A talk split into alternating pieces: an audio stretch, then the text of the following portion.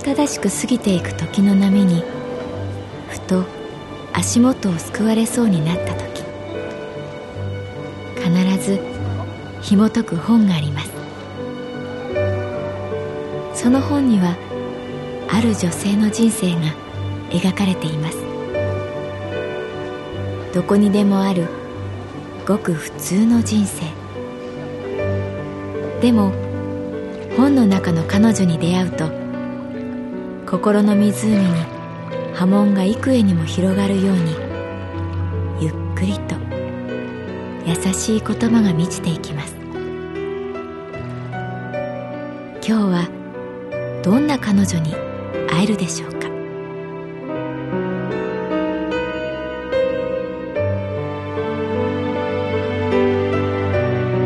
サウンドライブラリー。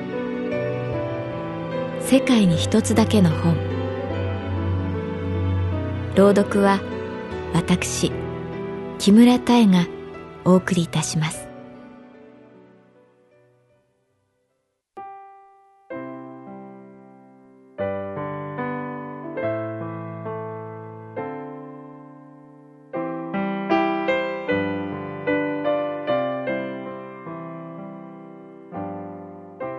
私の名前は月原かな子。38歳旅行会社に勤めている。休日の朝花火の音で目覚める。え何？一瞬わけがわからない。しばらくベッドでふわふわした時間を過ごしながらああそうか。運動会か。と思い至る。私が住んでいるマンションの近くに小学校があった。そういう季節なんだな。と私はまだベッドの中。もう一度花火の音がこう告げる。今日の運動会はちゃんと開催されます。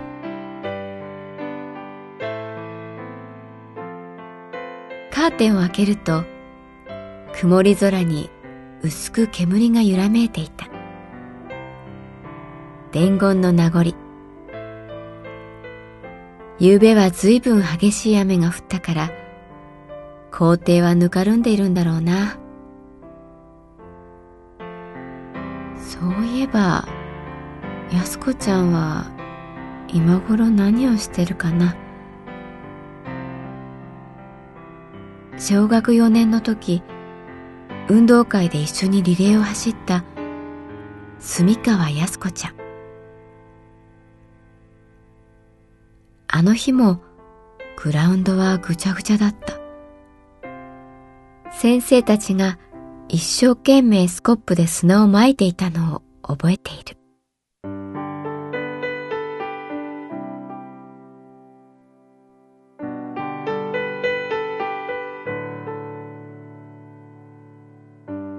私は足が速かった。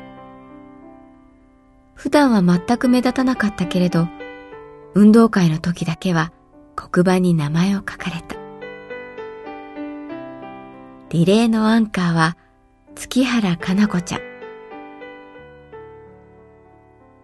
クラスを背負って立つリレーは運動会のハイライト。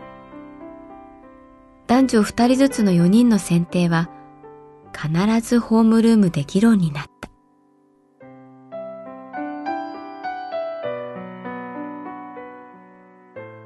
私は真っ先に選ばれるので誇らしい気持ちで後のメンバーを待つ。男子にもダントツに速い子が一人いた。太田淳吾くん。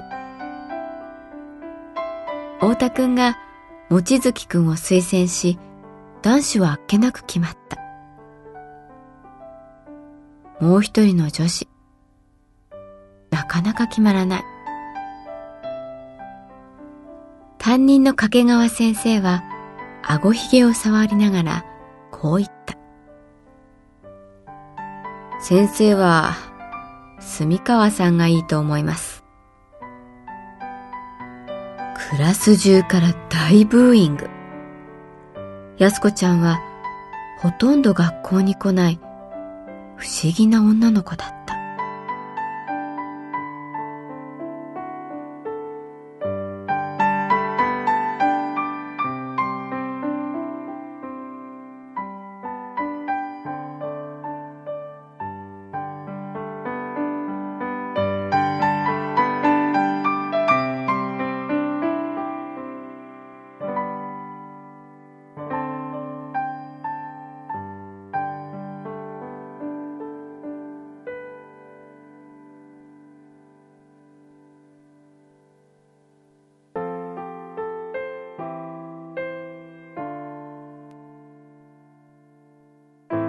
小学4年生の時の担任、掛川先生はいつもボサボサの頭。黒い丸い眼鏡をかけていて、顎ひげを触る癖がある。かつて画家として名を馳せたことがあると後で知った。明らかにサイズが大きすぎるシャツとヨレヨレのズボン。およそ先生というイメージからかけ離れていた。先生仲間からは浮いていて、生徒にも距離を持って接した。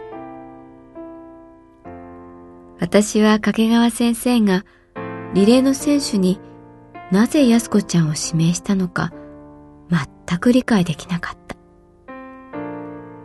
それはクラスのみんなも一緒だった。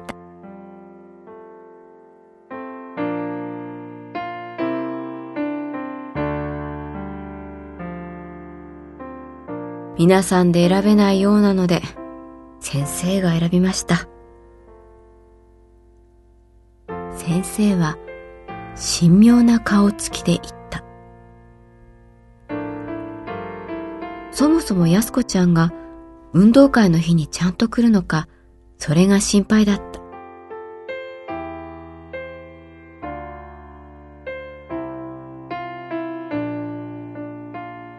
先生、住川さんが来なかった場合、代わりの誰かを考えておいた方がいいと思います。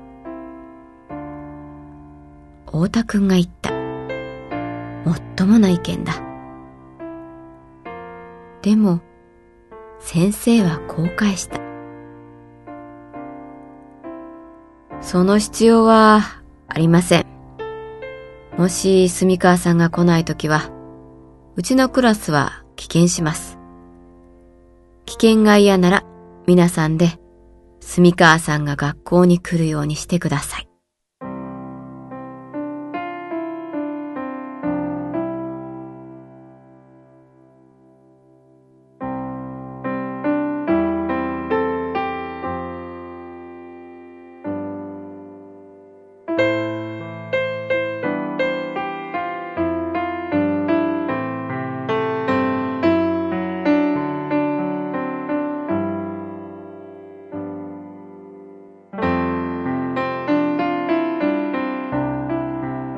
川靖子ちゃんは一度だけ練習に参加した。体の細い色の白い女の子で右目の下に大きなあざがあった。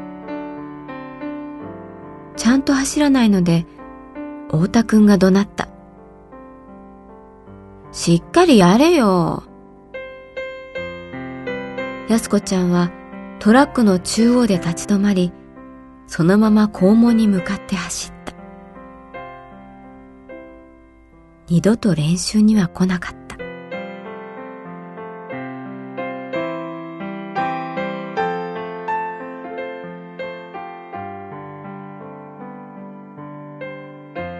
運動会の当日、花火が鳴った。私は中止になればいいのにと思っていた。ビリでゴールしたくなかった。掛川先生に言われていたので、安子ちゃんを迎えに行く。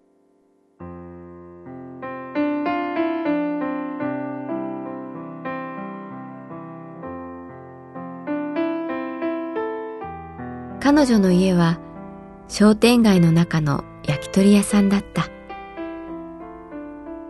1階がお店で2階が住居。どうせ行かないとか言うんだろうと思っていたけれど、お店の前に体操着姿の安子ちゃんが立っていた。私たちは無言で学校まで歩いた。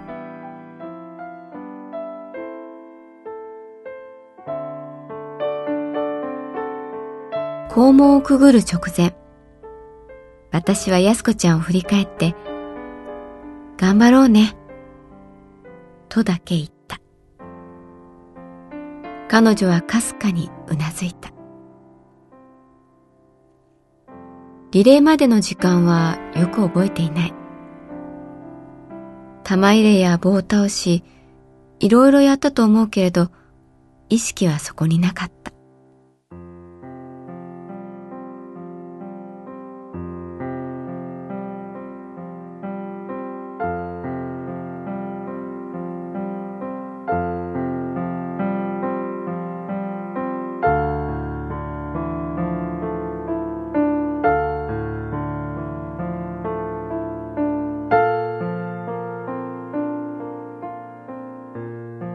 よいよリレーの時が来た。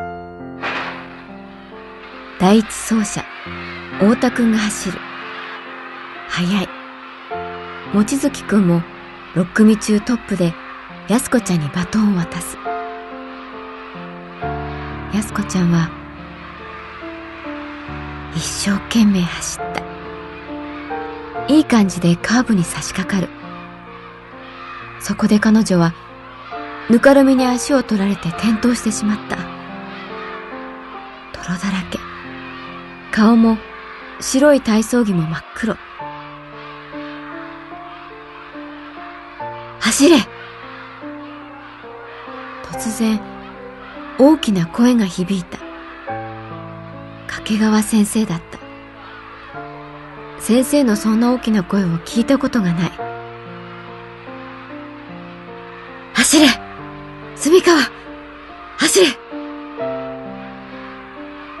掛川先生は安子ちゃんのそばまで走った。先生も転ぶ。眼鏡が飛ぶ。誰も笑わなかった。先生は叫び続けた。立て住川走れ。安子ちゃんは立てなかった。私は彼女の近くまで走り、彼女の手からバトンを受け取った。違反なのは分かっている。でも最後まで繋ぎたかった。泥まみれのバトンを握りしめて、私はビリでゴールした。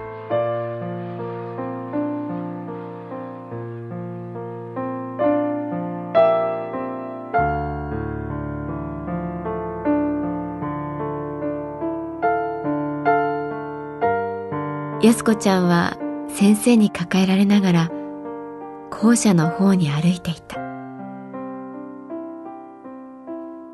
私は二人に駆け寄った。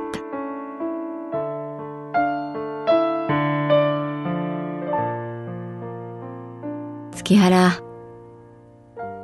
ありがとうな。先生が言った。月原さん。ごめんね。小さな声で安子ちゃんが言った。私は意味もなく泥で汚れたバトンを差し出した。安子ちゃんはかすかに首を振った。